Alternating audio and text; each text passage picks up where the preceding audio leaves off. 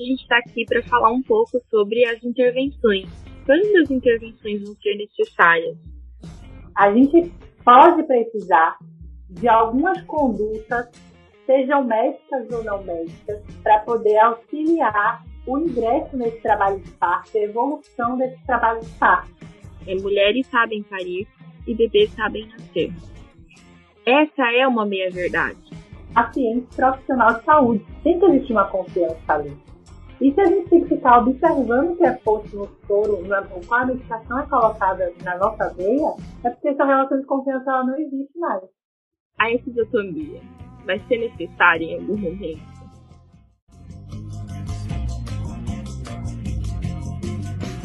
Bom dia, boa tarde, boa noite para você que está ouvindo mais um episódio desse podcast. É, hoje a gente está aqui para falar um pouco sobre as intervenções quando as intervenções vão ser necessárias. E eu começo é, falando um pouquinho sobre essa, é, essa intervenção com uma frase que a gente costuma ouvir muito. E que, apesar de gostar dessa frase, eu sei que ela não é 100% verdadeira. A frase é o seguinte: é, mulheres sabem parir e bebês sabem nascer. Essa é uma meia-verdade. Por que é uma meia-verdade? A gente já percebeu que a maioria das mulheres vão parir entre as 37 e as 42 semanas. Essa é, a gente chama de parto é, termo ou pós-termo, né? É, quando pós-termo a gente está falando de gestações prolongadas, 39, 40, 41 semanas. Em alguns locais com vigilância adequada pode se estender até as 42 é, a gente, quando a gente fala sobre essa, essa ótica assim, de gestações prolongadas, a gente também precisa lembrar que em alguns momentos o corpo dessa mulher vai precisar de uma ajuda. Então, nem todo nem toda mulher sabe parir e nem todo bebê sabe nascer, se a gente for levar em consideração isso que eu estou dizendo. Então, pensar um pouco que é, as mulheres sabem parir é, é ok para a gente levar essa frase para a militância que é necessário, mas a gente também precisa entender que em alguns momentos o corpo daquela mulher ou aquele bebê vão precisar de algum start. Esse start pode acontecer em diversas situações. Esse start pode acontecer com 37 semanas, com 38, com 40, com 42 em gestações de risco atual, sem nenhuma outra complicação materno-fetal. É, então, a gente vai precisar adequar muito, é, um caso a caso, para entender se aquela mulher e aquele bebê, eles sabem parir e nascer. É, eu começo falando um pouco sobre essa questão das intervenções, é, e a gente vai falar aqui muito, muito brevemente sobre essas intervenções que acontecem de forma é, não farmacológica, que não é ali daqui, naquela conduta hospitalar. E eu queria que você já começasse falando um pouco, Andresa, sobre o que, que você é, entende, o que, que você traz para gente de o que é uma conduta, o que é um, um método não farmacológico de indução, né, para a gente fazer com que essa intervenção comece a acontecer. Porque apesar de ser uma intervenção de forma natural, ainda é uma intervenção né? É uma intervenção ali não farmacológica, na real. É, hoje vocês vão perceber que a gente está só eu e a Andresa. Hoje o Bruno não está, então vai ser nós só nós duas. Posso palavra aí para você, Andresa. Oi, gente. Bom dia, boa tarde, boa noite, né? Como a Bruna já falou. Ela já estou falando. É, eu acho, primeiro, que é, falar sobre essa frase que a Bruna trouxe, né? De bebês sabem nascer e mães sabem parir, né, mulheres sabem parir, é importante é, tentar desmistificar a romantização dessa frase, né, porque a gente sabe que a medicina, inclusive, existe para poder auxiliar é, essas mulheres que não, não, por algum motivo, seja qualquer motivo, não conseguem parir, não conseguem ter esse trabalho de parto evoluindo. Então, a medicina está aí, os profissionais de saúde estão aí para poder auxiliar nesses casos. E aí, novamente, o que a gente sempre traz. É, existem casos específicos em que isso acontece, essa não é a regra, essa é a exceção. Mulheres precisarem de auxílio médico é uma exceção e é assim que a gente precisa enxergar isso, né? Então, é, entrando hoje no assunto mesmo que a Bruna já introduziu e introduziu muito bem, a gente pode precisar de algumas condutas, sejam médicas ou não médicas, para poder auxiliar o ingresso nesse trabalho de parto, a evolução desse trabalho de parto. E a gente pode citar algumas coisas, é, começando é, principalmente pela, pela, por esses, essas induções não farmacológicas, né? Que não deixam de ser intervenções ali para poder fazer esse trabalho de parto iniciar, progredir e chegar no seu desfecho, que é o nascimento da criança, como a gente espera. A gente tem, né, como, como é, é, intervenções não farmacológicas, o descolamento de membrana, né, é, o, a utilização do balão de Foley, é, o óleo de prímula, e aí algumas pessoas também trazem, alguns estudos, né, Bruna, trazem a questão da. Eu já vi muitas gestantes trazendo isso. Quando eu estava gestante, principalmente nos grupos, as pessoas perguntavam muito sobre a, a, a comer tâmara. E aí, aí aquela loucura, meu Deus, é, mas não é a época da tâmara aqui na minha cidade, como é que eu faço? E sim. a gente vê bastante isso. Se você tiver gestante por agora e estiver em algum grupo de mães, tenha certeza que em algum momento alguma mãe vai perguntar sobre onde compra tâmara. Meu Deus, mas tâmara é tão caro, eu preciso comer isso mesmo. E as pessoas falam, inclusive, já começar a comer a partir do final da gestação, né? Quando a criança já está a termo ali. Porque existem estudos que trazem que essas câmaras elas auxiliam no trabalho de parto. É, outras coisas que as pessoas trazem também é consumir menos açúcar ali no final da gestação. É, farinha branca e tal. Isso. Trazem também é, a questão de praticar exercícios físicos, não ficar né, muito parada. Uhum. A gente uhum. sabe que o cansaço bate no final da gestação, a gente está com barulhão imenso. A gente está querendo, eu particularmente era uma gestação Só dormir. Qualquer canso era querer dormir.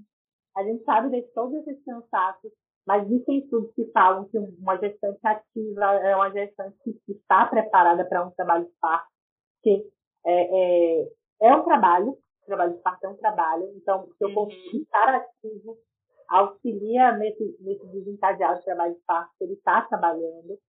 E é, uma coisa importante que as pessoas têm um tabu, né, não só aqui na gestação, mas tem um tabu imenso, é o sexo.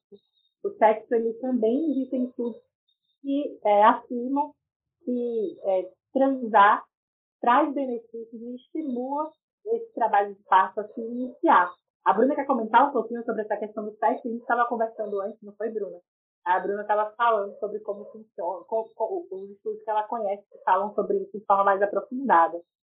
É, a gente, quando a gente fala de trabalho de parto, a gente fala de um bebê que já está maduro. É, esse negócio de maduro pode parecer loucura, né? Nossa, tá maduro, me vai estragar. Calma. Não tá bem. É, é, não, não é esse maduro de fruta que precisa tirar do pé, e senão ele estraga, cai no chão e respira fundo. Quando a gente fala em maturidade, a gente pode falar em maturidade é, pulmonar, né? Esse bebê está pronto para respirar fora desse corpo ou a gente fala de maturidade cronológica. Esse bebê tem idade cronológica para estar maduro. Então, essas são duas coisas diferentes.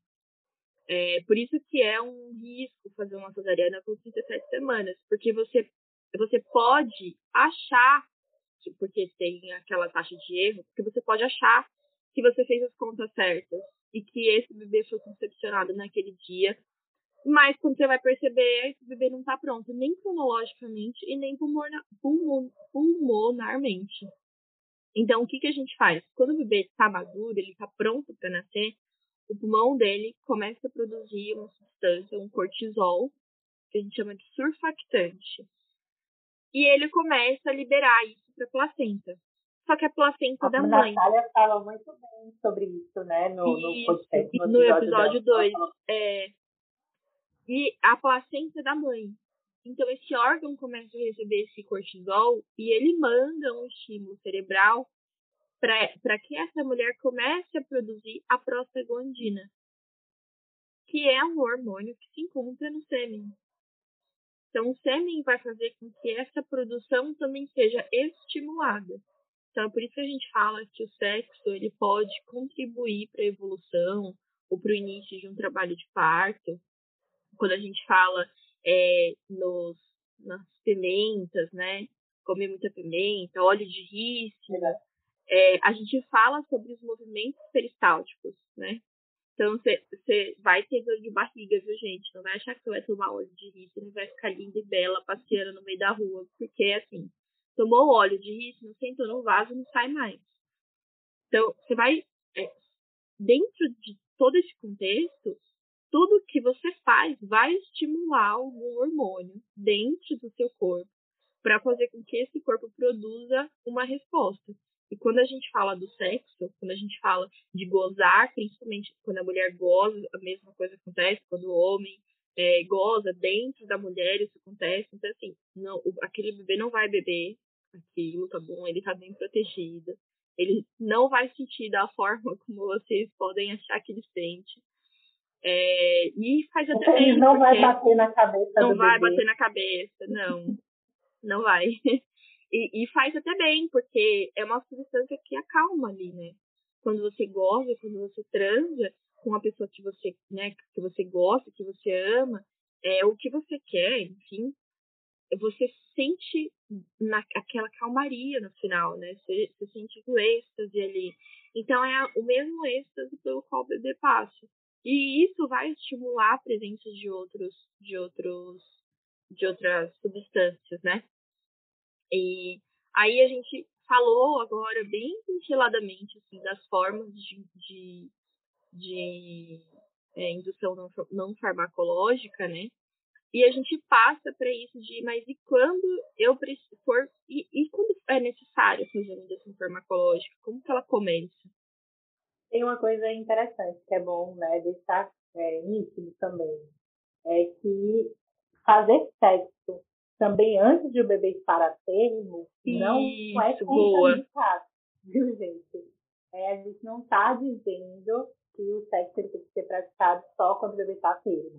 Antes você também pode e deve praticar. A gente tem que tirar esse, esse manto da gestante pura, que não transa, isso não existe né? Você tem uma vida ativa nos nove meses de gestação, nas 40 semanas de gestação e tem que mantê-la.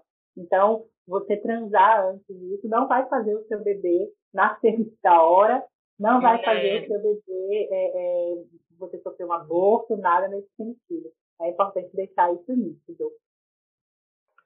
Falou bem, muito bem agora, né? E, e a gente costuma falar sobre sobre essas questões de restringir o sexo durante os primeiros meses de gestação e geralmente em mulheres que tiveram histórico de aborto é, nas últimas gestações, né?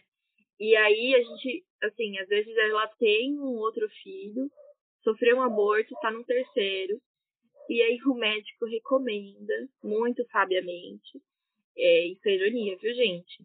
É, ele recomenda necessariamente que essa mulher pare de amamentar esse bebê, porque a amamentação vai causar estímulos e ela vai sofrer um outro aborto. Mas o sexo está liberado.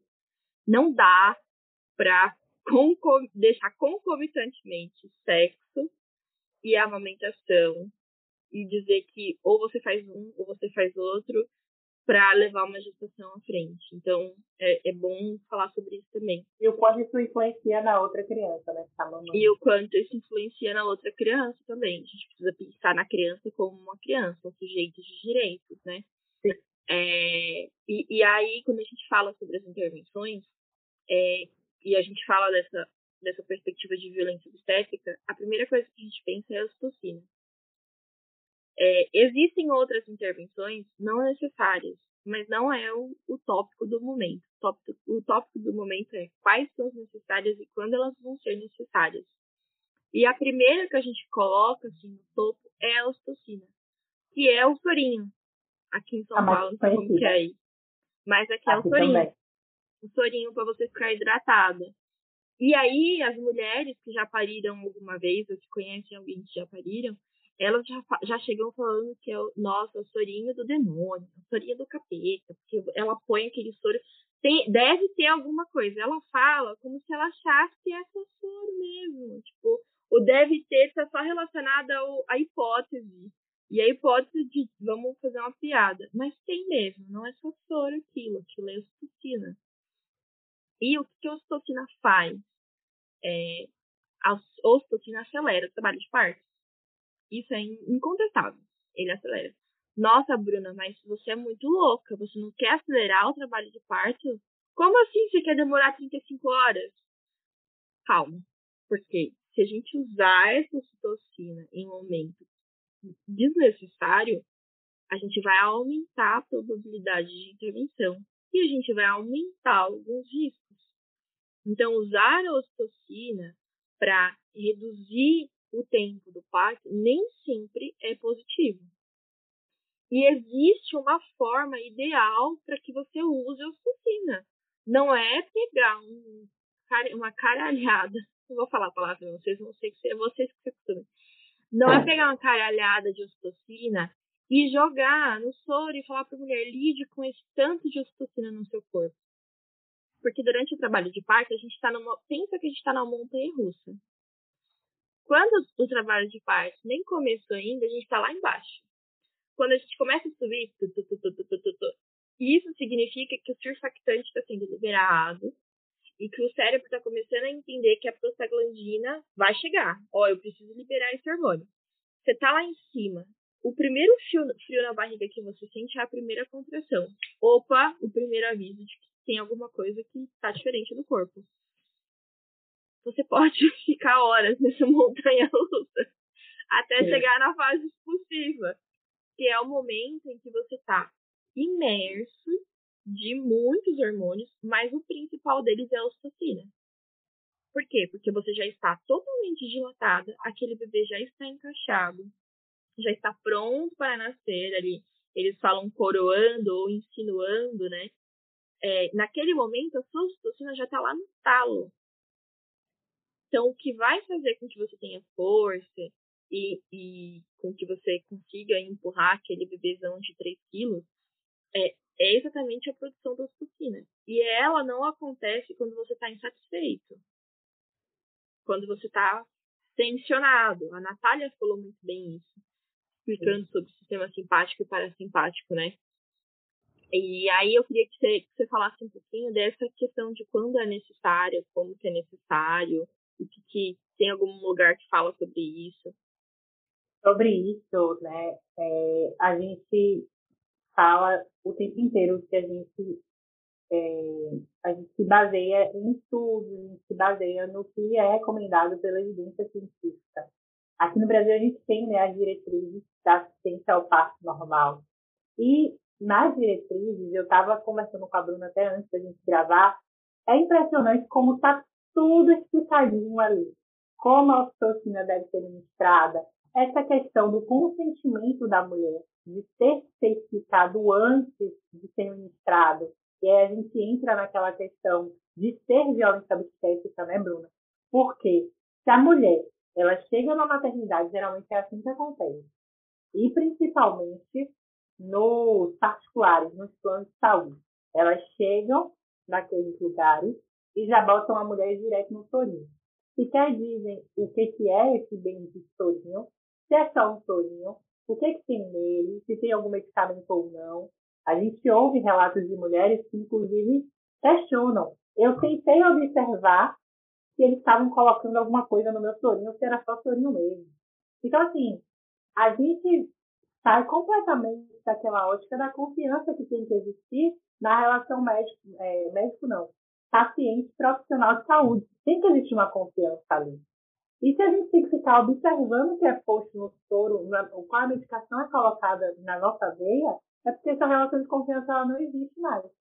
Então, assim, você entra na maternidade, eles aplicam o sorinho, vem as contrações daquela dor que come né, mais do que deveria, não respeita o seu corpo, não respeita a sua vontade, sequer sabe se você queria ou não acelerar esse trabalho de parto, mas para eles é interessante acelerar.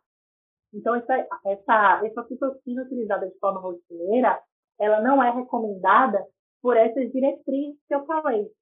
E por que, Andresa? Por tudo que a Bruna falou. Ela não vai respeitar a fisiologia desse nascimento, ela vai aumentar essa frequência, as intensidades das contrações que essa mulher sente, e ela pode influenciar no bebê.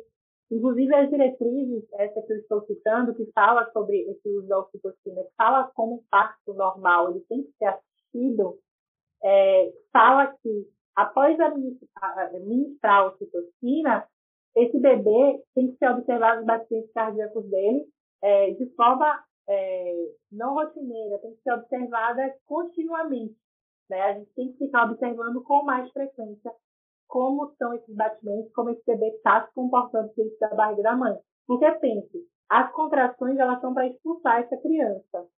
Então, se eu causo mais estresse ali e eu não estou respeitando essa fisiologia, como esse, esse corpo dessa mulher está trabalhando, como esse bebê está sendo empurrado para fora, eu aumento essa frequência de empurrar, esse bebê ele está ali dentro sem entender nada que está acontecendo, né, Bruna? Ele está perdido tá assustando ele, né? Eu gosto daquela explicação de que o bebê tá ali. Ai, que que tá com... Ai, meu Deus, me apertou. Ah, soltou. Me apertou. Soltou. Ai, meu Deus, tá me apertando mais rápido. O que, que eu tenho que fazer? Hum, acho que eu tenho que descer. Porque ele é um bebê, mas ele é um animal, um mamífero. Ele sabe o que ele tem que fazer. Então, aí os bebês sabem nascer. E aí ele vai entender que, olha, isso aqui, então eu preciso descer mais um pouco, eu preciso me encaixar. O João rodava é, durante as minhas contrações, ele rodava assim. Parecia a festa do caqui, entendeu? Você tá macerando uva, sabe? Você fica andando para lá e pra cá. E ele tentava encaixar, tentava encaixar, tentava encaixar. Então ele estava tentando achar uma posição. Ele sabe o que ele precisa fazer. E aí ele fica nessa de vai, volta, vai, volta, ah, eu preciso encaixar aqui, preciso encaixar ali. Imagina se você põe uma ocitocina.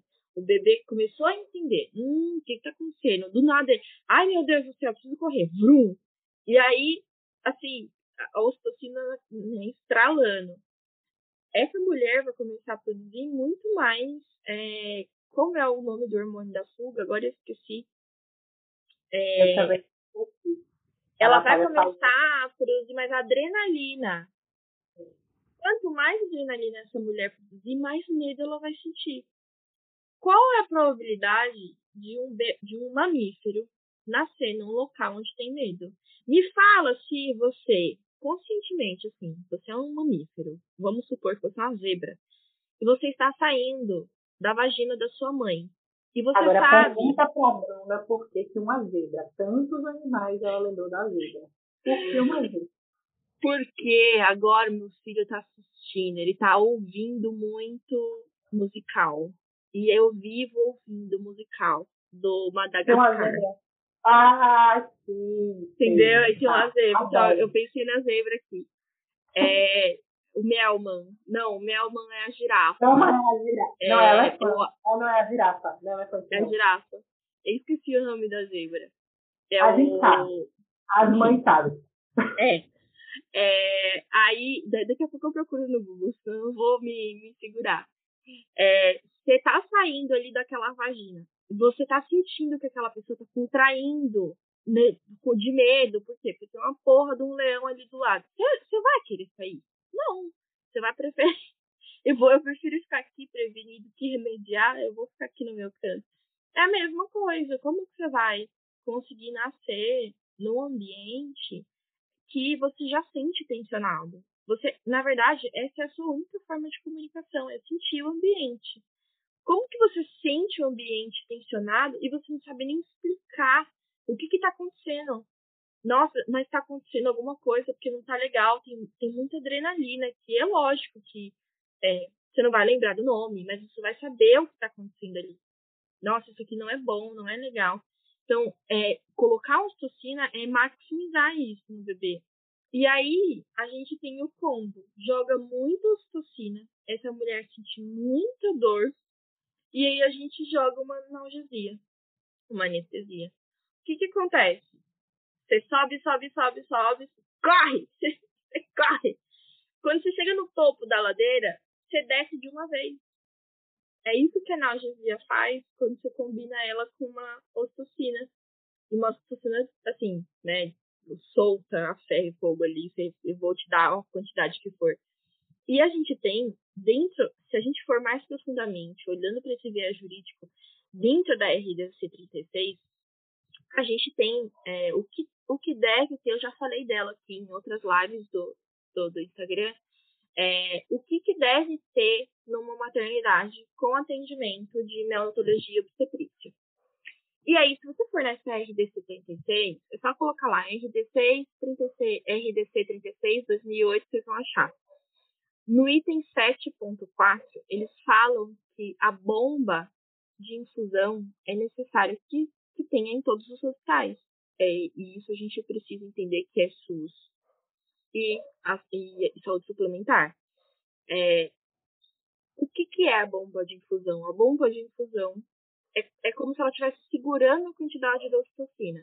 Então, assim, a cada 200 ml de soro que eu solto para essa mulher, eu solto uma gota de ocitocina.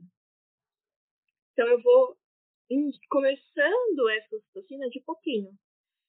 Salvo o melhor juízo, eu posso estar enganada, é, a ocitocina começa assim, 24, aí depois aumenta para 40 e tanto, aí depois aumenta para 60.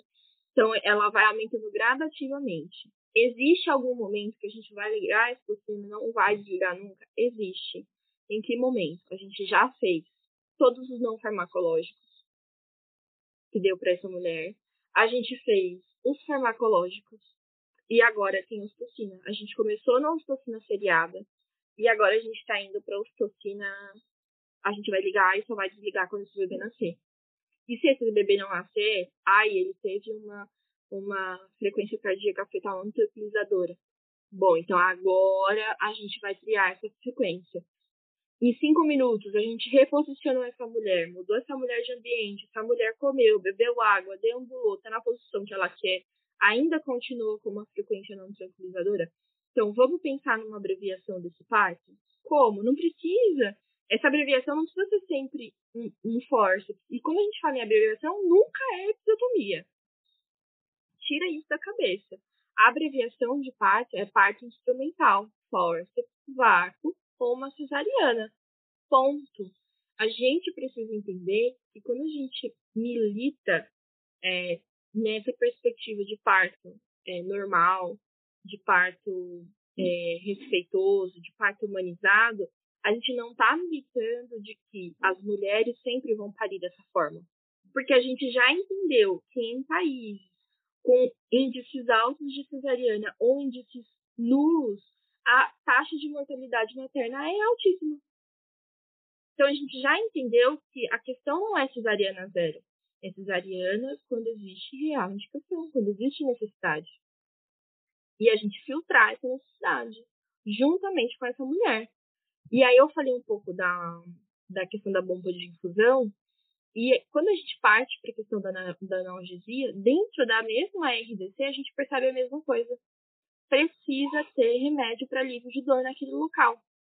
Precisa. Tá ali, tá escrito. E, e, tá, e é o que você falou, assim, tá, tá, tão, tá tão específico, tão claro, tão cristalino, que se qualquer um, se eu der esse papel para, sei lá, para minha vizinha, ela consegue identificar o que que é, ó, o que que precisa. Ah, tá dizendo que no hospital precisa ter isso aqui. Não é difícil. Por que a gente tem tanta dificuldade de fazer valer esse direito, né? E assim, nem a linguagem é complicada de entender. Então, essas duas coisas, né? Que eu falei, as diretrizes nacionais de assistência ao parto normal e a RDC 36, que a Bruna está falando, são bíblias, assim, para o parto normal no Brasil. E é simples. A linguagem é simples. É, as diretrizes, inclusive, está assim, é, tem um, dois, três, tem um passo a passo mesmo. Até estou aqui parada no 111. Então, assim, cada parágrafo é uma conduta a ser tomada se aquela outra não funcionou. Então, a gente está falando do primeiro, da primeira fase do trabalho de parto, a gente está falando da segunda fase. Então, esse, esse, esses documentos, eles são muito específicos. Não tem como alegar desconhecimento deles. E aí, não estou falando né, de você gestante, de você mulher, mas estou falando dos profissionais de saúde. Eles não têm como alegar desconhecimento desses documentos que eles trabalham com assistência ao parto. Então, me falar que a ocitocina de rotina deve ser utilizada para poder acelerar um trabalho de parto é não saber o que está falando. É sequer pegar as duas coisas que falam disso especificamente, tá? A gente nem está falando dos estudos, é, é, é, dos estudos científicos sobre isso mais atualizados. A gente está falando de uma diretriz que ensina como esses profissionais têm que fazer, é, têm que auxiliar esses nascimentos, têm que assistir esses nascimentos. É, tem uma coisa interessante aqui, Bruna, sobre essa questão da oxitocina nas diretrizes, que ela fala, né? Está é, falando sobre a questão da utilização dessa oxitocina no, no primeiro período do trabalho de parto. E aí fala que essa oxitocina, ela deve ser, se for utilizada, se for utilizada, deve-se assegurar que os incrementos na dose não sejam mais frequentes do que a cada 30 minutos. Isso a gente está falando da primeira, do primeiro período do trabalho de parto. E essa dose de oxitocina deve ser aumentada até haver contrações, é, 4 a 5 contrações em 10 minutos. Eu estou citando isso para poder explicar é, e reforçar o quanto é específico. Fala dos minutos em que as contrações devem acontecer fala do tempo que essa oxitocina deve ser ministrada. Não é a mulher chegar, a, é, colocarem o soro lá no, no, no, braço dela e deixarem aquele negócio lá aberto a vida inteira. Não é disso que a diretriz fala, tá? E ela tem que ser respeitada. Os exames vaginais, que falam, inclusive, dos exames vaginais, é, de quatro em quatro horas após o início da, da administração do. Vixe, Bruna, me ajuda com essa palavra ministração, ministrar, após o início desse, desse ministrar oxitocina, mudei a frase. então, é, após o início disso, né, de quatro em quatro horas os toques vaginais, não é chegar lá e fazer mil toques, várias pessoas ao mesmo tempo, ah, deu dois, deu um, deu quatro, cinco, seis. Não, tem tempo também para isso. Então, isso tudo tem que ser respeitado e sempre observando como esse trabalho de parto está evoluindo, observando que a oxitocina não é a primeira medida a ser tomada, e quando a gente fala de dar condições para essa mulher parir, para depois pensar na oxitocina, a gente não está falando só é, de ter um acompanhante, por exemplo, a gente está falando de deixar essa mulher conseguir deambular, deixar essa mulher comer, ingerir líquido, tudo isso faz parte de um trabalho de parto tudo isso é necessário para que um trabalho de parto inicie, engate e se dê bem, tá, né? corra bem. A oxitocina ela é, ela é um, um, método de indução farmacológico e a gente sempre tem que pensar que os métodos farmacológicos são utilizados como exceções, né? Como a gente falou logo no início do episódio, é, mulheres sabem parir, bebês sabem nascer mas é uma meia-verdade porque existem exceções a essa regra. É, o problema é que no Brasil a gente entende as regras, as exceções como regras e né, as regras como exceções. E não é o caso. Eu, eu, a gente estava falando sobre, sobre analgesia, né? E toda vez que a gente fala sobre isso, sempre surge alguma dúvida de anestesia ou é analgesia, qual que é a diferença. É, primeiro, é, eu vou começar falando assim, gente, anestesia no SUS, ela existe, tá? Não é unicórnio, ela tem que existir. É, primeiro porque aquele hospital, ele precisa de um anestesista, porque se chegar qualquer trauma, qualquer coisa, ele precisa estar tá ali para porque ele é um médico especializado para fazer aquilo que ele faz.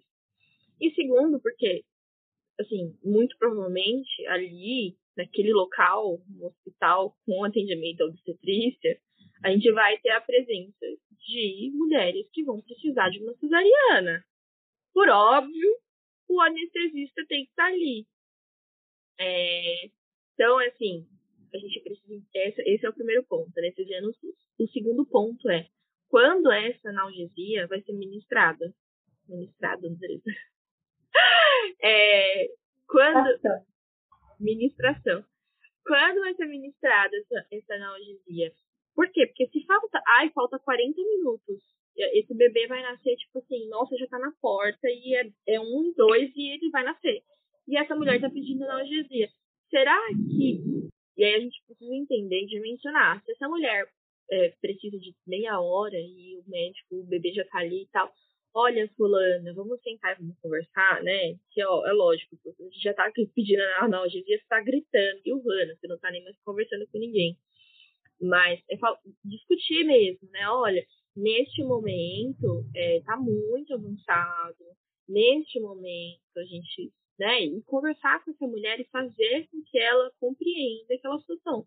Porque nem sempre negar analgesia é, violência obstétrica, a gente vai precisar entender esse contexto. Como que foi essa negativa? Essa negativa foi para tentar dizer, olha, mas falta tão pouco, vamos tentar fazer uma outra coisa. E se a gente né, te desse uma água, uma comida? E se ele fizesse, o acompanhante fizesse uma massagem aqui e a doula tá presente? Então a gente vai precisar e se você entender. Fizesse um acompanhante? É, exatamente se eu não te restringisse tantos direitos, talvez você não me pediria isso. Será? É, uhum. Exatamente. E aí a gente vai para o diferencial, que é a anestesia geral do que a analgesia. Quando a gente fala de anestesia, de anestesia a gente está falando de, de um método farmacológico que vai tirar a dor e a sua movimentação. Acho que a gente falou isso numa live, né? Live da semana passada, eu acho. Acredito. É, e aí, a analgesia, ela vai tirar a dor, mas ela não vai tirar a sua movimentação. E a gente tem essas, essas diferenças de duplo, de duplo bloqueio ou de ser uma hack. Na hack, a gente vai usar nessa perspectiva da cesariana. Ah, é por um duplo bloqueio. Então, a gente vai é, dar a hack e depois uma peridural. Por quê? Porque a gente vai fazer com que essa agulha vá até as costas, até o meio da medula. Aí se injeta um pouquinho daquilo. Ah, eu quero que ela tire toda a sensibilidade das pernas. Então a gente vai enfiar toda essa quantidade aqui no, no, no meio da medula. Antes, da, antes de atingir a medula, na verdade. É, então a gente vai, vai até esse pontinho da medula, vai dar essa anestesia, essa, essa hack como um todo, e ela não vai sentir as pernas. Então a gente tirou a dor e a movimentação. Ah, mas eu não quero muito. Então, eu vou dar só um pouquinho da hack e eu vou chegar com uma peridural para é uma ação mais demorada e ela vai tirar dor, mas ela não vai tirar a sua movimentação. Então, você ainda vai conseguir deambular. Às vezes, isso funciona para aquela mulher que está muito cansada. Aquela mulher que está exausta. Nossa, eu, assim, já passou do tempo para mim, eu tô aqui há muito tempo eu não sei como que eu, que eu vou chegar mais para frente. A gente teve uma parada de progressão e aí eu fiquei dois, três dias, que acontece, gente. Parto não é sempre é, chegou no hospital e nasceu. Existem alguns partos mais arrastados, existem alguns partos que é, começam uma semana, termina na outra. Tem uma blogueira, inclusive, que foi a blogueira do Bafafá, do relato do médico, lembra, Andresa? E é, ela, ela, é. ela comentou que ela ficou dias com uma progressão bem lenta, assim. E quando eu fui é, para maternidade, a gente chegou na maternidade no dia primeiro e eu comecei a sentir as contrações no dia 2. Na verdade, na madrugada do dia 2. E nesse momento, assim, eu, eu chegava a fazer tempos de contração de 3 minutos, intervalos de 3 minutos. E aí o pessoal falava, vai engatar. Não, não engatou, não foi dessa vez. E aí, vai engatar, não foi dessa vez. Eu tinha muito na minha cabeça, assim, de que eu não queria analgesia, porque eu sabia que isso podia arrastar ainda mais aquele parto que já estava arrastado. Ou porque podia é, abrir margem para é, para uma intervenção e tal. Então eu não queria que isso acontecesse naquele momento. Então eu falei, eu vou, ser, eu vou segurar até não aguentar mais. E eu segurei, segurei muito bem, porque a gente ficou até o dia 5, às duas da tarde, pra fazer a, a cesariana. E sem analgesia, sem anestesia. Mas porque eu, em um momento em que eu estava em minha plena autonomia e com consentimento livre e informado, eu entendi que se eu pedisse a, a analgesia ou uma anestesia, talvez eu pudesse ampliar a necessidade de um puxo dirigido. Talvez eu pudesse ampliar a necessidade de um, de um forceps, de um vácuo. Então, eu sabia que tinha essas outras questões e eu não queria pagar o preço. Ali, naquele momento, sabendo que o meu parto se arrastava por dias, progressão, regressão, progressão, regressão, eu não queria apostar nisso para né, deixar mais lento aquilo que já não estava legal. E eu lembro que o que deu start, assim, é, que, e eu atribuo muito isso, o que deu start para a gente falar, ah, estourou a bolsa, já está com sete de dilatação, vamos para o delivery, foi acupuntura. No meio do. Então, dá para você combinar também alguns métodos é, não farmacológicos com farmacológicos. Dá para você fazer uma auriculoterapia no meio da maternidade, tá tudo bem, viu, gente? Eles liberam. Eu acho que eles não liberam é, óleo essencial. Eu acho.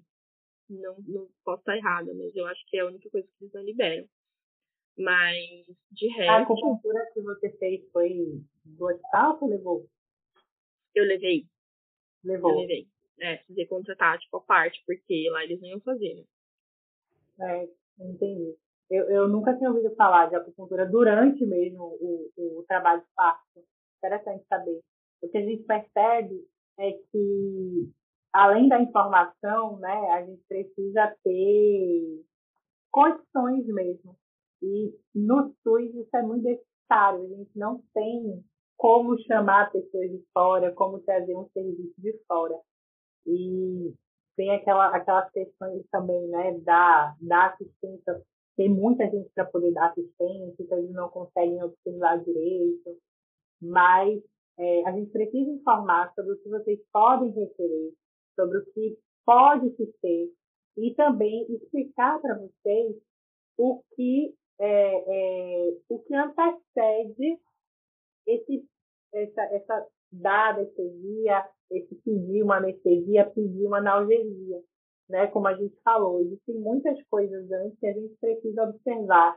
Existem muitas outras condutas que podem ser adotadas e devem ser adotadas, e a gente sempre vai esbarrar nessa questão de não ter financeiro mesmo para poder conseguir contratar, não ter estrutura naquele hospital. Isso, infelizmente, não deveria, mas vai ser normal em alguns lugares mesmo. Só que né, você não precisa de uma acupuntura, como a Bruna falou, como a Bruna fez, mas você pode pensar em outras, outras coisas, né, para poder tentar não chegar a esse extremo e acabar tendo um parto instrumental, acabar prolongando mais uma coisa que muitas vezes já está muito prolongada, você já está sentindo muita dor, você já está se sentindo desassistida. Então, é importante conhecer essas coisas. Sobre a analgesia, a Bruna estava falando uma coisa interessante sobre a analgesia peridural e eu fui novamente consultar o que eu falei, as diretrizes né, de assistência ao parto normal. Agora tem um cachorro lá aqui muito perto, mas eu fiz então, sobre essa gestante né, que, que recebeu essa analgesia, tem um ponto específico nas diretrizes, que é o 72, que fala que a gestante sobre anestesia peridural, quando se sentir confortável e segura, deve ser encorajada a deambular e adotar posições verticais. Então, é aquilo.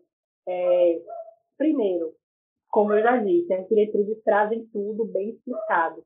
As diretrizes falam que essa mulher, mesmo com analgesia, ela se sentindo confortável e segura, deve ser encorajada por essa equipe que está ao redor dela, prestando essa assistência a andar, a se movimentar, a adotar posições que auxiliem nesse trabalho parto. Mas essa mulher, para poder fazer isso, ela precisa estar bem assistida, com a equipe que está observando como esse trabalho parto está evoluindo, e precisa se sentir confortável e segura.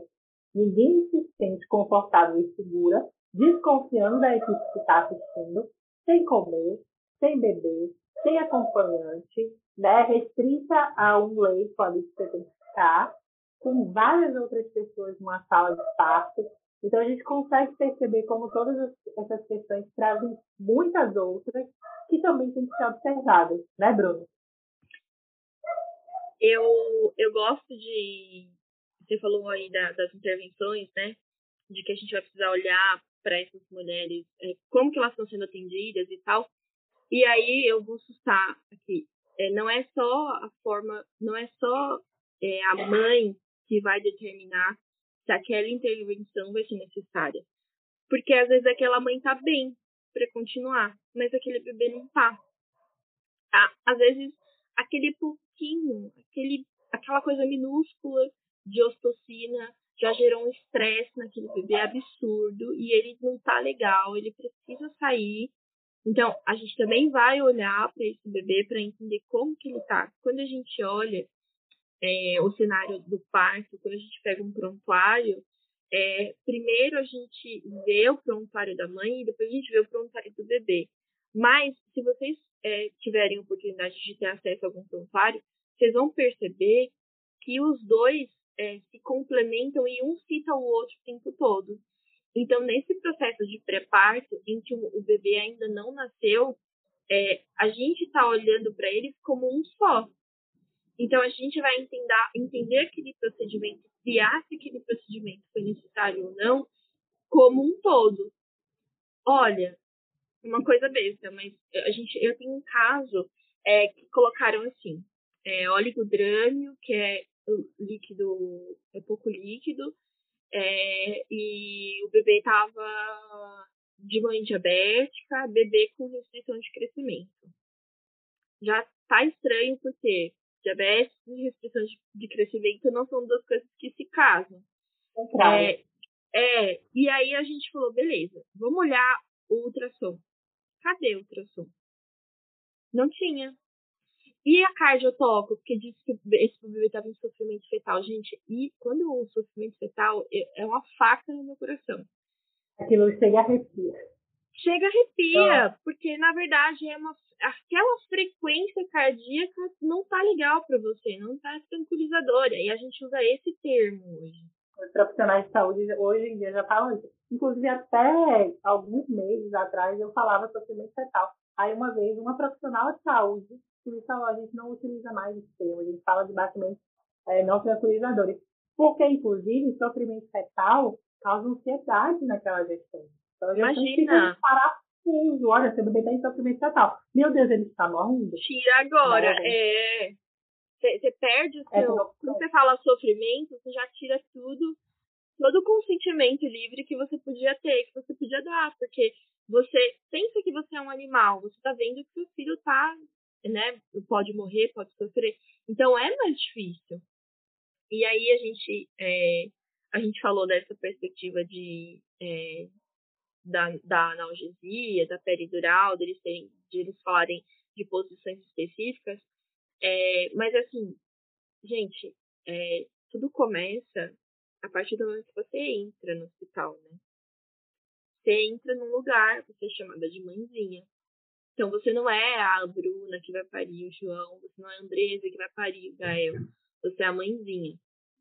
É, aí você sai dali, vai para uma recepção, eles te raspam. Porque aparentemente precisa. Para quê? É, eles raspam você, tiram todos os seus pelos. Depois, e tudo isso sozinha. Aí você vai e faz uma miniotomia, eles estouram a sua bolsa então, é uma sequência de fatos que às vezes vai fazer com que você que exista a parada de progressão e aumente a necessidade. Olha só, às vezes você pode ter tido um atendimento. Ai, meu, meu pré ali, quando eu passei na recepção, foi horrível. Porque eles fizeram a miniotomia, mas depois disso meu parto foi bem rápido. Mas esse bebê nasceu cansado. O bebê nasceu, nossa, esse bebê tá muito mal, vai precisar internar.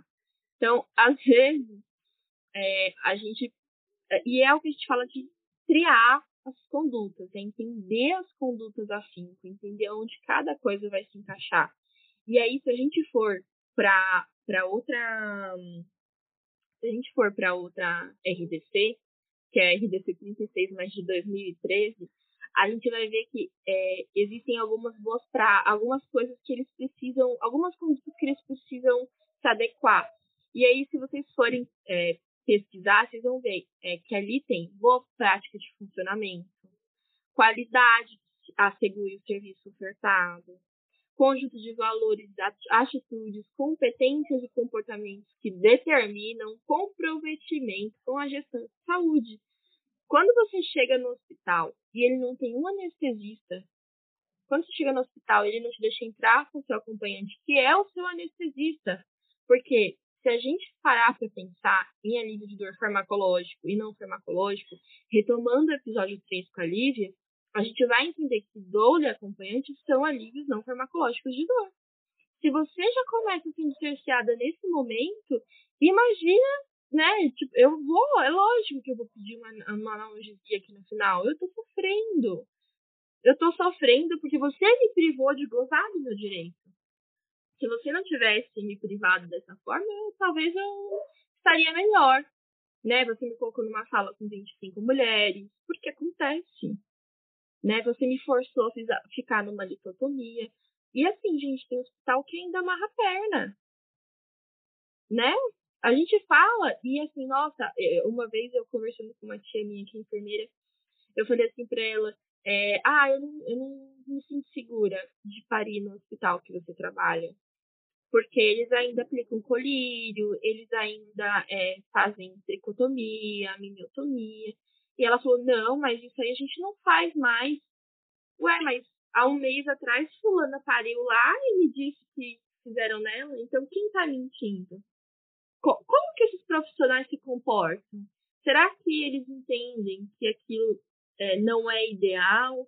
Será que eles sabem que não é o ideal? Será que eles se atualizam? Será que tem alguém que faz? Então, é entender e triar é, dentro da sua realidade o que cada. O que, o que, o, aonde, que, aonde que eu vou? É para aquele hospital, hospital do SUS. Você pode ligar e perguntar: tem bomba de infusão? Não, não tem. Abre o portal da ouvidoria do SUS.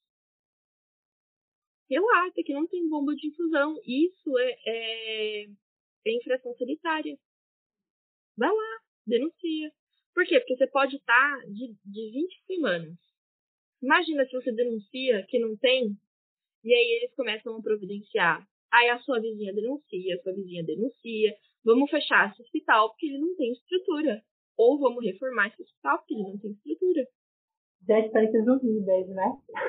Cria uma unida gestante, berra lá na recepção. É, eu acho que essas coisas têm que ser pensadas, né? Trabalhadores Sim. não fazem revolução, gestantes também fazem. Conhece outras gestantes que estão atendidas ali? Conversa com essas gestantes, busquem todas né, os canais de denúncia, busquem a Defensoria Pública que está uhum. acontecendo, é, sinalizem para o SUS o que está acontecendo. É, não é aceitar né, migalhas, é buscar o que vocês realmente têm que ter. É por isso que a informação é tão necessária para que vocês busquem esses canais, saibam quais canais e busquem denunciar quando né, não perceberem que está acontecendo, que não tem algo que tem que estar ali. Então, é, você tem várias formas de poder fazer isso, né, Bruno? É, e eu acho assim, é, hoje está mais fácil, né? Hoje a gente consegue, é, sei lá, pesquisar a localização. Ai, deixa eu ver aqui na localização. Olha, tem uma mulher que veio fazer um exame aqui nesse lugar. Deixa eu ver. Ah, fulana, você é abordar mesmo. Porque é o que a gente sempre fala é, e o que a gente falou algumas lives atrás, eu nem lembro qual foi agora, é, mas a gente não faz, é, a gente não, as mulheres elas não conquistam direitos pela inércia, elas só conquistam pela luta. E você acha que homens vão se aliar a você? Faz-me rir, né? Eles querem que você sente lá a sua bunda na cozinha e não saia mais. Porque ali é o seu lugar. É, o seu lugar é o lugar de me servir. Então, assim. É... Para parir, então, eles nunca passaram. Para parir, exatamente. Eu lembrei daquela notícia que eu repostei, o, o, o, cara falando que não queria que ela parisse na água. Uma notícia que eu repostei no Instagram, é, um moço falando, a mulher relatando que o marido dela não queria que ela parisse na água porque ele dizia, ele estudou, Ai, rir, meu Deus. ele estudou que quanto mais dor a mulher sente no trabalho de parto, mais conectada ela fica com o bebê. Então ele disse que ela, ele nunca a perdoaria se ela parisse na água para poder suavizar essa dor. E aí ah, não. tudo evolui. Você não viu essa notícia? Ah, não, eu não vi. mulher. Foi não. só isso, relatando isso, que quanto mais, que o marido dela falou que nunca perdoaria se ela parisse é, na água para poder suavizar essa dor. Porque quanto mais dolorido o trabalho de parto, mais conexão essa mulher tinha com esse bebê. E assim, Gente, tudo pode evoluir. Tudo pode evoluir, menos o trabalho de parto, menos a dor que essa mulher tem. Porque o trabalho de parto é dolorido, não tem jeito, tá? E é, ele pegou os estudos como ele quis para praticar violência psicológica nessa mulher. Vou te mostrar essa notícia, Bruna, pelo amor de Deus. E me manda isso, porque eu não vi. E é isso que o. E é isso que o, os médicos que se dizem atualizados, mas não são, eles fazem. Eles pegam estudos. Que, gente, existe uma diferença entre estudo e artigo. Né? São duas coisas diferentes. É, eles pegam artigos e dizem, vou usar esse artigo aqui. Só que na maioria das vezes esse artigo sequer tá, tá, é, tem base em evidência científica. Esse artigo é assim. É, né, tipo, meu, não é nada, é opinião pessoal. E a opinião pessoal, quando você trabalha com medicina baseada em evidência, tá lá embaixo. Ela não vale de nada. E hoje a gente está muito assim. É, eu vi um texto há um tempo atrás de. Ah, adivinha, de um homem, né? Tem que ser homem. É, o homem fala assim: que é, há algumas semanas viu uma sequência de fotos de uma mulher parindo dentro do seu banheiro. Aí ele fala que a criança é, nasceu toda trabalhada no mecônio e demorou para chorar. Como se isso fosse alguma coisa, né? É, mas a mãe compreendeu que ela tinha só hora para isso. Pior foi saber que todo, durante todo o trabalho de parto, a paciente foi assistida por uma doula. Isso aqui eu acho que eu não pesquisei, mas acho que é mentira. E aí ele fala que a pediatra e a obstetra ficaram na conduta expectante. Ele não fala isso porque ele não é inteligente para isso. Mas ele fala basicamente isso. E aí ele fala embaixo, é, eu gostaria de fazer alguns comentários, particularmente para as mulheres jovens, em idade fértil e bem intencionadas. Acredito que muitas dessas mulheres, é, que acreditam que muitas dessas mulheres optam pelo parto domiciliar, acreditando que estão fazendo bem ao seu filho. Entendam, nos últimos tempos, tem, temos tido o aumento das regi regiões laicas e ateístas no mundo. A primeira delas foi o humanismo. Bom, Aí ele continua aqui, né? No final que ele fala que é, procedimentos que foram criados para evitar lesões sérias em mulheres, como a episiotomia, são demonizadas, como se obstetros praticasse por puro sadismo. Mas que se caracteriza, mas o que caracteriza o conteúdo religioso desse movimento da humanização, tá? Adendo. É o fato de terem criado a sua própria ciência, quanto esse cara tá viajando? Porque a gente fala de medicina baseada em evidência, mas a gente não fala em medicina baseada em evidência. O que eu vejo, a minha opinião pessoal e profissional sobre esse caso, a gente fala de uma, de uma construção social, primeiramente uma construção social, porque a gente precisa começar a entender que a gente, as mulheres brancas, negras, indígenas, e os homens é, trans estão em caixas diferentes, apesar de serem biologicamente mulheres. Eles estão em caixas diferentes. Então, é uma parte de uma construção social e depois de uma construção científica. Ciência a gente faz com estudo. Com estudo, é, assim, o mais técnico possível. Qual que é o último estudo? O melhor estudo que a gente tem é aquele com duplo cego randomizado. Ou seja, a gente faz uma parte, a gente faz, vou dar uma, uma, um exemplo bem, bem besta mesmo. é, esse negócio da vacina do Covid. Eles fizeram um estudo científico com duplo cego randomizado. Ou seja, eles deram placebo para alguns pacientes, eles deram vacina para outros pacientes, e eles só descobriram para quem tinha ido cada coisa no final, no final do final do final. Então é assim, é, a gente não está construindo essa ciência com base numa religião. Humanizar o parto ou, ou é, pleitear um parto respeitoso não está ligado ao processo de religião. Pode estar, mas não necessariamente.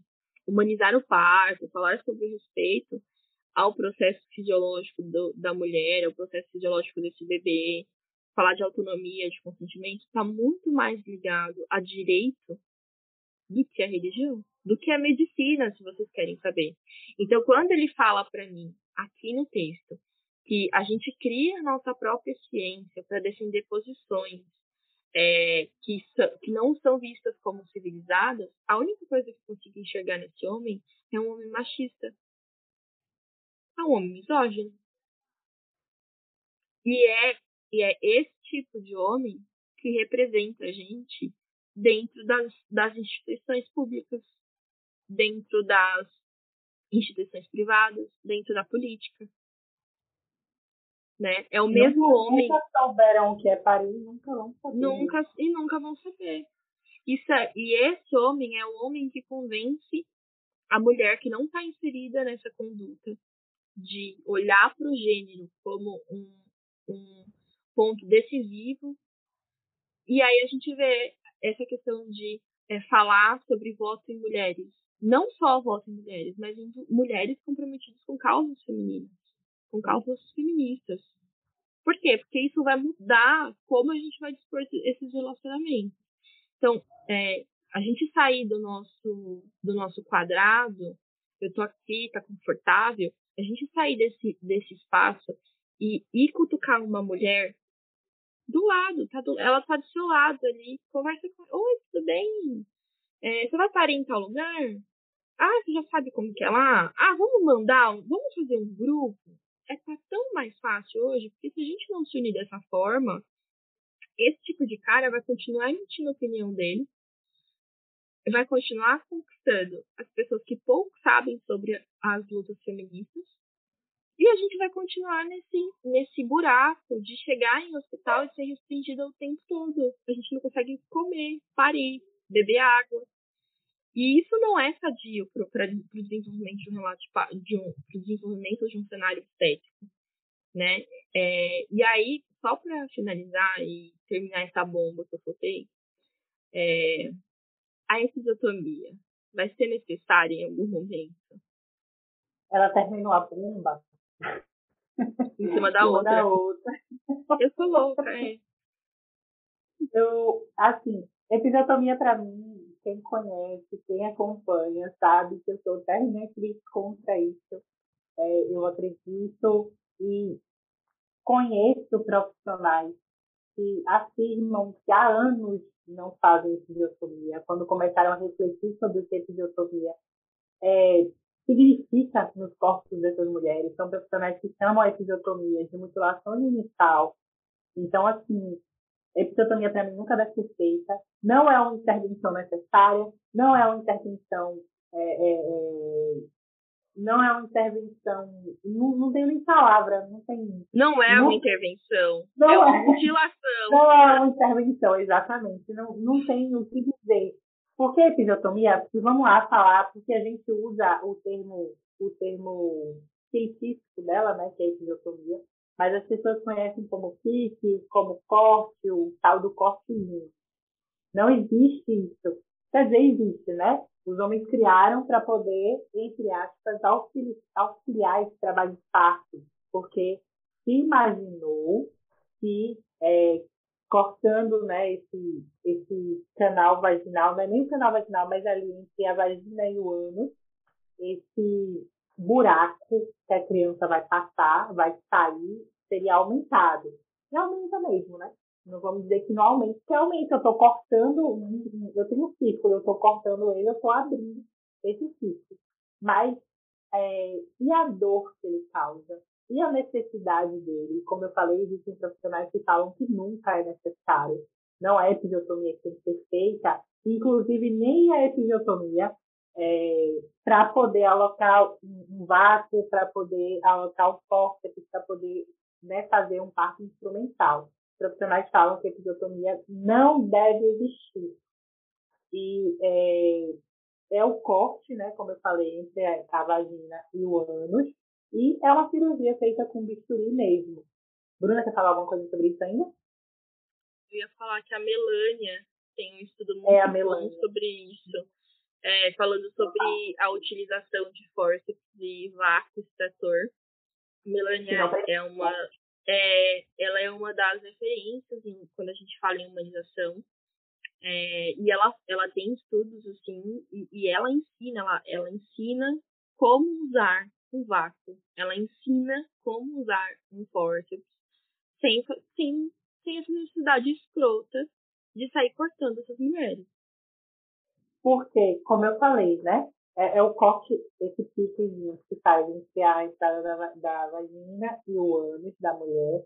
Mas se eu estou imaginando um círculo que eu corto ainda vai passar a cabeça de uma criança, esse corte que eu fiz ele pode aumentar muito, né? Então, a dor que isso causa, é, sem contar o sangramento, os edemas, o que isso pode aumentar, existem fotos na internet. A vida tá? sexual dessa mulher. A gente não fotos... fala da vida sexual da mulher. Sim, exatamente. Eu ia chegar nesse ponto também. Porque, assim, primeiro, é que facilmente você busca na internet e você encontra fotos de episiotomias que viraram o que alguns outros profissionais têm artigos chamando de é, cesariana vaginal, porque é um corte tão imenso que pega a parte da bunda dessa mulher. Então, não é um cortezinho que você consegue ficar escondido, é um corte que às vezes cresce e muito. É, esse ano, eu tive um relato de uma amiga minha que uma cunhada de uma outra amiga dela teve uma episiotomia e na, na hora do nascimento dessa criança a episiotomia cresceu que ela levou mais de 20 pontos. Então não foi um cortezinho pequeno. Vocês conseguem imaginar o que é levar 20 pontos daquela área? É o que alguns profissionais também chamam de cesariana vaginal, porque ele não foi cortado em cima, mas se cortou embaixo. E para quê? Para poder, é, na cabeça desses profissionais, é, é, acelerar esse nascimento dessa criança, a criança estava quase saindo. Qual a necessidade, além de mutilar essa mulher? Porque é uma mutilação, né? E aí causa dores, edemas, hemorragias depois pode causar também, infecções ali. E aí, esteticamente, é uma coisa que pode incomodar essas mulheres, e tem muitas mulheres que chegam falando que levaram a episiotomia, não conseguem visualizar é, aquela cicatriz que elas têm, porque sempre vão lembrar né, dessa episiotomia feita. Então, isso envolve estética e também envolve a vida sexual dessas mulheres. Se elas não conseguem olhar para os próprios corpos, elas sequer querem que outras pessoas olhem. Imagina as que chegam ainda relatando que sentem dores ali. Então, é, uma relação sexual vai piorar Foi água abaixo, é. E as mulheres relatam ainda, né, Bruna, que é, é, sentem dores na hora de sentar. Na hora de sentar. Incontinência urinária, o frio. Eu tenho uma, uma conhecida que falou pra mim, ai, é, eu, eu sinto, mudo o tempo, eu sinto muita dor. É, Porque você cortou um monte de fibra. É, então, ela fica mais sensível, né? Aquela área fica muito mais sensível. E ela fala, meu, muda o tempo, assim, tipo, vai ficar frio. E eu sinto muita dor no pelinho. É, eu acho que você, falou de, de, das mulheres, né? De, ah, eu não sei por que fazem e tal. É, e aí tem duas justificativas. Eu não, nem sei se eu posso chamar de justificativa, né? Porque não tem. Mas Aí a gente retoma aquilo que você sempre fala. A episiotomia nas mulheres brancas é para ajudar. Então, a gente vai colocar aqui anestesia local, né? Olha, vamos, vamos aliviar ela, tadinha. E na mulher preta, a gente vai rasgar, porque precisa sair logo. ai, sabe, de vamos machucar logo essa mulher, ferir essa mulher de alguma forma. Isso quando fazem, né? Porque é, quando aquele, fazem. Estudo, aquele estudo da cor da dor traz essa parte da episiotomia falando das coisas que mais me fez visualizar o racismo agindo mesmo. Porque nas brancas a episiotomia ela acontece muito, né? Porque essa ajuda. Uhum. Eu tenho que ajudar essa mulher a parir, eu tenho que abrir esse canal, né? De, esse, esse canal vaginal dessa mulher, então eu vou cortar para poder ajudar. Pra ela não sentir tanta dor. E aquela justificativa horrível para ela não lacerar. Porque Ai, gente, a bola de cristal tá ali do ladinho para poder saber que essa mulher vai lacerar. Tô dando possibilidade dessa mulher não lacerar? Não tô. Tô botando essa mulher deitada, né, em uma posição isotômica, e aí na minha cabeça ela já vai lacerar mesmo. Mas ao invés de pensar dessa forma, vamos botar essa mulher de quatro, vamos botar essa mulher de cócoras, vamos deixar ela escolher a movimentação dela. Exato. Mas não, vai lacerar, então eu vou cortar logo de uma vez, que é mais fácil para mim. E isso acontece com as brancas nessa ajuda, entre aspas, né? Os, os profissionais de saúde fofinhos, os gelos fofinhos que a gente fala. Nas hum. pretas, esse... nas pretas. Eu não tenho esse... paciência para isso. Nas pretas, esse... essa episiotomia ela acontece menos. Mas por que, que acontece menos? À primeira vista, a gente fala, a gente acredita que é uma coisa boa, já que a gente fala que a episiotomia é uma violência obstétrica. Mas é a face do racismo agindo. A mulher preta ela não precisa de ajuda.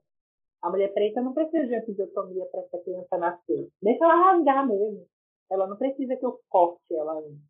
E se ela rasgar, ou se por um acaso eu tiver benevolente naquele dia e quiser fazer um corte nela, eu não preciso dar anestesia para poder fazer a sutura, né? Se eu vou suturar, uhum. ela aguenta. Ela não aguenta rasgar, então ela aguenta que eu costure mais. Uma vez eu também ouvi um relato de um residente falando que um, um médico, né, que era, era, era quem estava ensinando o procedimento, foi ensinar a episiotomia, que é um procedimento que não deve ser ensinado em universidades, mas ainda bem pessoas falando que precisa ensinar porque vai ser necessário. E ele falava, ele falou que esse, esse professor disse que mulheres pretas tem que passar do mais torto para poder fazer episiotomia, porque a pele Não acredito. Acredito. pois é, Gente, acredito. Que audácia do... Então, assim, o racismo, né? Eu não chamo nem de audácia, eu chamo de racismo mesmo, porque não tem outra justificativa para poder achar que a pele é. de mulheres é mais forte do que a pele de mulheres brancas. Não tem nenhuma. Então, a gente, além de observar essa episiotomia como uma mutilação, como algo que traz muitos danos, não só físicos, mas psicológicos, sexuais nessa mulher, a gente tem que observar as nuances dessa sexotomia, dessa uhum. violência que ela passa. E tem uma coisa que é interessante, que eu vou até linkar com outra coisa que você falou sobre os estudos. A gente não falta né, as evidências científicas em artigos, artigos de opinião, qualquer pessoa pode fazer. Mas em estudos. Para ter estudos, eu preciso fazer testes. Eu preciso testar aqueles procedimentos em várias pessoas para poder comprovar os benefícios disso. É, sobre a episiotomia, não tenho como comprovar os benefícios, porque não dá para fazer um estudo cortando várias mulheres para poder saber o que vai dar. Não existe isso. Então, assim, a gente consegue perceber os malefícios porque a episiotomia, infelizmente, ainda é um procedimento arcaico que ainda é praticado de forma rotineira nas maternidades, principalmente aqui, né, do Brasil. E eu consigo observar como essas mulheres ficam após esse procedimento. E aí elas sentem tudo isso que a gente falou, né? Infecções, a vida sexual vai por água abaixo, o emocional, a estética, tudo isso acontece com essas mulheres mas eu não consigo comprovar benefícios porque não, não existem estudos e porque se a gente consegue observar vários malefícios, não tem sequer como comprovar benefícios, né? Então não existem benefícios comprovados para isso. É, deixa eu falar uma coisa. Você estava falando de tudo e eu estava aqui caçando esse post. Mas por óbvio que esse post já foi tirado do ar. É uma referência, e aqui eu ponho um monte de aspas nesse referência, da humanização, é, na, naquele bafafá de episiotomia, lembra da obstétrica? Fiz uma episiotomia hoje. É, é, maravilhosa, com consentimento da mulher, linda. É, e aí essa pessoa que apoiou ela, uma dessas pessoas, é, ela, ai, tem um estudo. E ela postou um estudo. E aí Melania já veio é, em cima, assim, dizendo que, olha, não existe, esse estudo ele existe, mas ele foi feito é, com parcas mulheres, com poucas mulheres, e não é, é visível, você lê o resultado e você percebe que dentro desse resultado é, só tem malefício. Né? Então, assim, por que, que eu vou andar do lado disso aqui? Se eu sei que no pós-parto isso traz um malefício. E essa mesma referência, ela, é, ela junto com uma outra referência também, principalmente daqui de São Paulo, eles começaram a discutir sobre é, profissionais que não são da área da saúde, pontuando se episiotomia era necessária ou não. E aí, o que eles usam de discussão é o seguinte: é, primeiro, que eles usam a agressão. Quando a gente está perdendo alguma disputa, a primeira coisa que a gente faz é usar a agressão. É, então, a gente ouve, eu ouvi muito, eu li muito, assim, é, se vocês estivessem cuidando de vidas, vocês teriam posição diferente. Não dá pra gente ser, é, não dá pra gente ser extremista, extremista. Não dá pra gente é, considerar isso aqui. Não dá pra gente. Ah, é melhor uma episiotomia do que uma laceração de quarto grau. E aí eu comecei a. Começaram a pipocar algumas coisas. A Andressa tá aqui brava com o microfone desligado. e aí começaram a pipocar várias coisas assim, do tipo. E se você estivesse no hospital, os obstetras perguntando para nós que não somos profissionais de saúde. É, e, se o, e, se o, e se você fosse obstetra e estivesse no hospital e a cabeça do bebê estivesse presa naquela vagina, como se aquela vagina fosse uma assassina, é, tivesse preso naquela vagina e você não tivesse um vácuo, o que, que você ia fazer? Você não ia rasgar? Você ia deixar esse bebê morrer? E aí a gente ouve essas coisas, tipo, é, reforçando aquilo que a gente já vem falando, de eu fiz e não morri, é, sempre foi feito assim, a gente nunca é, não vamos discutir sobre isso porque a gente não é médico. Mas aí eu retorno a pergunta para esses profissionais. É, o que você fez é, com relação à falta do vácuo extrator? O que você fez com relação? Exatamente. Porque você sabia que não tinha vácuo extrator. E você deve saber, pelo exercício da sua profissão, de que aquele hospital precisa ter um vácuo extrator que, que você Melania, faz com relação a isso? A Melania já vi falando que ela anda com o extrator na bolsa. Eu também já vi o Biceta fazendo isso. Também já vi. Porque é, se não tiver. No carro. É, no carro. Então, assim, é se respaldar a sua. Ai, porque isso, o que você faria se o bebê tivesse preso naquela vagina? Primeiro, fui eu que acompanhei esse pré-natal? Foi. Será que eu deixei passar uma diabetes gestacional? Será que esse bebê está mal posicionado? Vamos chamar um físio. Ah, aqui no hospital não tem físio. Então, vamos tentar mudar essa posição dele. Vamos tentar mudar essa posição dessa mulher. Fulana, quer ficar em tal posição? Vamos tentar tal posição, vamos tentar tal posição. A gente não vai chegar na episiotomia. Porque é melhor do que. É melhor uma episiotomia ou uma laceração de quarto grau? É melhor uma assistência adequada. É melhor uma assistência respeitosa melhor uma assistência que coadune com os princípios e com as recomendações e com as legislações que a gente tem aqui no Brasil e não só no Brasil, mas internacionalmente. Isso é melhor. Né? Não, é, eu, não, eu não tenho que escolher quando você vira para mim e fala você quer o seu bebê no seu colo ou você quer uma episiotomia. Bom, um períneo íntegro. Bom, parece óbvio me corta de canto a canto, você quer que eu corte?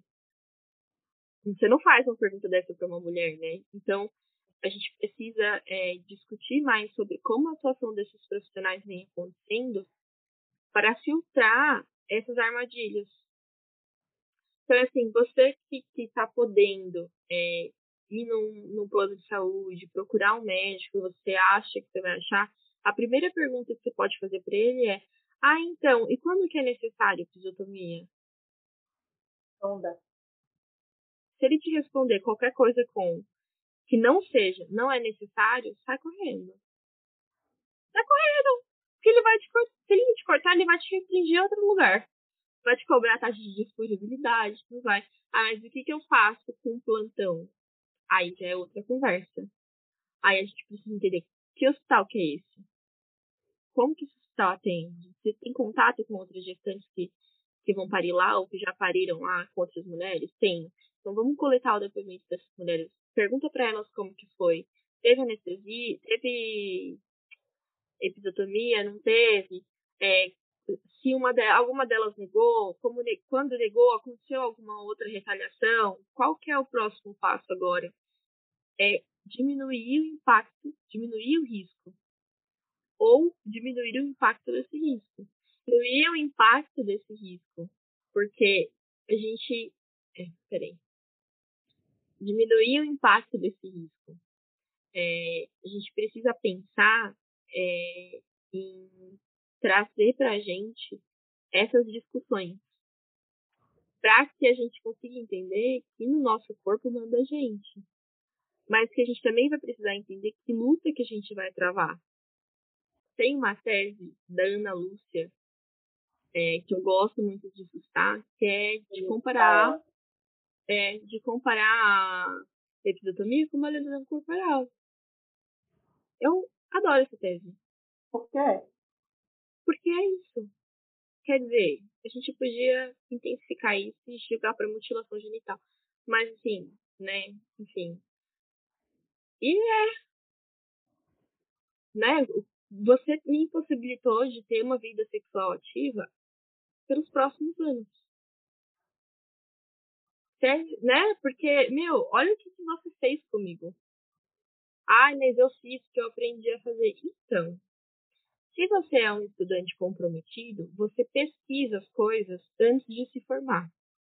E eu tô falando isso não com base em figurinhas que eu coloquei na minha cabeça, mas com base no que eu converso com outros profissionais. Uma vez eu vi uma obstetra dizendo que ela fingia que o bisturi caiu no chão quando o preceptor pedia para ela fazer uma uma episiotomia. Porque uma cai doula. no chão, é, porque cai no chão e aí você não pode pegar do chão o negócio e usar de novo. Você tem que descartar, abrir outro. Então ela uma fazia. Uma doula já me ela... contou isso também, que fazia isso, que ela esbarrava sem, sem querer, é, entre aspas. Eu teria feito também, sinceramente. teria gritado, olha, olha o burro, do, do, sei lá, voando, olha do nada, cai do chão. É, eu teria feito, eu, eu faria isso, com certeza, por isso que eu não posso ser doula. Eu não posso. Não posso, porque eu, eu não vou ser, não vou ser boa, entendeu? É, sobre, sobre essa, essa questão da anestesia, da anestesia o quê? Da episiotomia, o que, que a gente faz? Sei que tem ali, vamos denunciar, né, nos canais de denúncia específicos, que acontece muito também no SUS, de só ter aquela maternidade de referência. Naquela maternidade de referência, eu sondei, inclusive, no prontuário, fica lá, episiotomia, sim, não, né? Como se fosse, como se fosse não. Naquela maternidade é um procedimento rotineiro, tão rotineiro que eles colocam lá no prontuário como um checklist se a episiotomia foi feita ou não naquele, naquela uhum. Então, assim, se essa maternidade foi de referência, vamos enviar um plano de parto, protocolar esse plano de parto direitinho, dizendo que você não quer episiotomia, tá? E mais, foi para essa maternidade, é, faz de tudo para entrar nessa maternidade com acompanhante, busca um presente para isso, tá com acompanhante lá dentro, faz esse acompanhante observar se eles vão fazer episiotomia. Para o acompanhante falar que não quer episiotomia. Inclusive, olha aqui o plano de parto, porque vai estar na mão do seu acompanhante, porque você é uma gestante, uma parturiente preparada. Então, mostra esse plano de parto de novo e fala, olha, não quer episiotomia, ela não quer fazer episiotomia, está aqui no plano de parto, um documento que eu enviei antes para esse hospital. E aí, ok, vamos fazer episiotomia, porque eu mando aqui, eu sou médico, eu sou a médica, eu te mando. Então, beleza. Faz, quer fazer episiotomia? Vai, faz. Mas anota no prontuário. Mas eu vou gravar aqui. Nem que seja só o áudio, não seja o vídeo. Pergunta novamente. Você vai mesmo fazer isso daí? Então, beleza. Faça. Mas anote em prontuário. Isso gravando pelo menos um áudio. Para poder ter uma prova de que foi feita. Que a episiotomia é, tem uma questão de que a episiotomia deixa marcas físicas, né? Então, assim, se eu pedir uma perícia um processo judicial, eu consigo demonstrar que a episiotomia foi feita porque ela vai ter sido estruturada depois. Então, vai estar a marca física dessa mulher lá. Mas, de toda forma, às vezes não anotam, vão trazer a justificativa de que foi a mulher que pediu, de que a mulher consentiu. Então, a gente já prevê isso tudo e já tenta te dar instrumentos para que você, né, pleiteando uma ação judicial por indenização, e nesse caso da episiotomia, é uma indenização por danos morais e também danos estéticos, a depender do, né, de, de como você está com relação ao seu corpo. Então, a gente consegue indenização pedindo por essas duas vias, e são diferentes, viu, gente? Danos morais, danos estéticos uhum. são completamente diferentes. É importante saber disso. Foi uma episiotomia sim, se você quer registrar o boletim de ocorrência, quer ir numa delegacia, né? Também é, deixou marcas físicas já pedir perícia, ótimo. Eu digo se, porque às vezes a mulher não quer passar por esse procedimento de uma delegacia, porque não é uma delegacia que vai ter de atendimento à mulher, né? Pelo menos eu não entendo como ter uma delegacia de atendimento à mulher, porque não existe uma relação de é, doméstica ali, né? O, o, o obstetra não reside com você, o profissional de não reside com você. Então, não é uma delegacia de atendimento à mulher, é uma delegacia comum, que é a territorial, de onde é a maternidade. Às vezes a mulher não quer passar por isso, que é revitalizador para ela novamente. Às vezes ela não quer passar por uma perícia, porque passar por uma perícia é um médico olhar o seu corpo novamente, você pode não querer isso também. Então, é sempre bom estudar esses caminhos junto com quem entende desses caminhos, para poder pensar das suas possibilidades, porque a escolha no final é sua. Foi você que passou pela violência, é você que tem que entender essa violência e processar essa violência na sua cabeça primeiro, para depois agir para fora, né? É. Eu ia falar, é, ia comentar sobre duas coisas. A primeira, a primeira delas era contar um caso para você, é, e aí para vocês que também estão ouvindo. Você acredita que eu atendi um caso que a mulher é, teve uma episiotomia realizada e o anestesista deu uma medicação para ela que apagou ela. Ela só conheceu o bebê no dia seguinte. Nossa, a mulher ficou grog. Ela ficou grog. Ele deu uma medicação para ela que ela falou: depois do corte, eu não vi nada. Gente, que absurdo. Nada. Não viu o filho, deram fórmula, não pergun nem contaram para ela que deram fórmula. Não viu o filho e não viu o que foi feito no corpo dela, né? Nada. Completamente consciente, não viu nada do que foi feito no corpo dela. Quanto a gente nada. fica numerado E aí o que eu ia puxar desse gancho? O consentimento. Você comentou é, do consentimento, quando a gente. É, nesse preventivo, né? É, menina, é, quando a gente fala de consentimento, e aí as mulheres, é, elas costumam ficar. É, não entender muito bem que tá viciada esse consentimento. E aí parece que esse consentimento está livre. E aí eu ouço muito assim, mas eu consenti. Eu disse que podia. Foi não pedi. É, e, e aí a gente se, se pontua nisso, mas assim, é, mesmo que você tivesse consentido, mesmo que você consinta com isso, é, a gente vai, a gente tem meios, mecanismos, formas de bater nesse consentimento, de dizer, olha, este consentimento não está adequado não houve consentimento. Por quê? Porque se você está no meio de uma ilha, querendo ir para casa, sem comer há não sei quantos dias, né? E, e numa, numa situação é, intensa, como é a situação do parto. Não vamos falar que não é, tá? Porque é bem tenso. É, e eu passo com um barco cheio de comida na sua frente e digo: Quer vir aqui? Quero. Deixa eu dar um corte aí em você. É lógico, você vai dizer sim. É a mesma coisa. Então, assim, quando a gente fala de consentimento, é, a gente está falando que esse consentimento também está viciado. Esse consentimento não existiu no mundo do direito. E é nele que a gente vai bater. E mesmo que você não consiga é, pegar um telefone, fazer uma foto, é, ou então um vídeo daquela mutilação, ou gravar um áudio daquela restrição, é, faz, faz, coleta o nome de quem está na sala de parto. Fulana, fulana, fulana, tal. Foi o papel. Ah, você tá com mais de uma pessoa na sala ali no, no pré-parto, que pode acontecer, ou, ou ali naquele momento do bebê nascer. Qual o seu nome mesmo? Anota. Anota. E, e assim, deixa pra brigar depois, né? Deixa pra gritar depois. Porque ali naquele momento, se você é acompanhante fazendo isso, a mulher precisa de você. E ela precisa de você nesses dois aspectos, no aspecto de vigilância e no aspecto de apoio emocional. Então você vai agir como dois. Se você é só uma mulher que tá, ah, eu sou só mulher que estou aqui deitada e né, não tenho mais ninguém comigo porque ninguém deixou entrar doula, ninguém deixou entrar acompanhante. É óbvio que não vai dar tempo de você sacar o telefone, porque muito provavelmente eles vão restringir que você tenha acesso ao seu telefone. Mas você consegue coletar às vezes esses dados. Olha, eu sei que na minha sala estava a fulana e ela era assim, assim, assim. Facebook, Instagram, né? Hoje é tão mais fácil.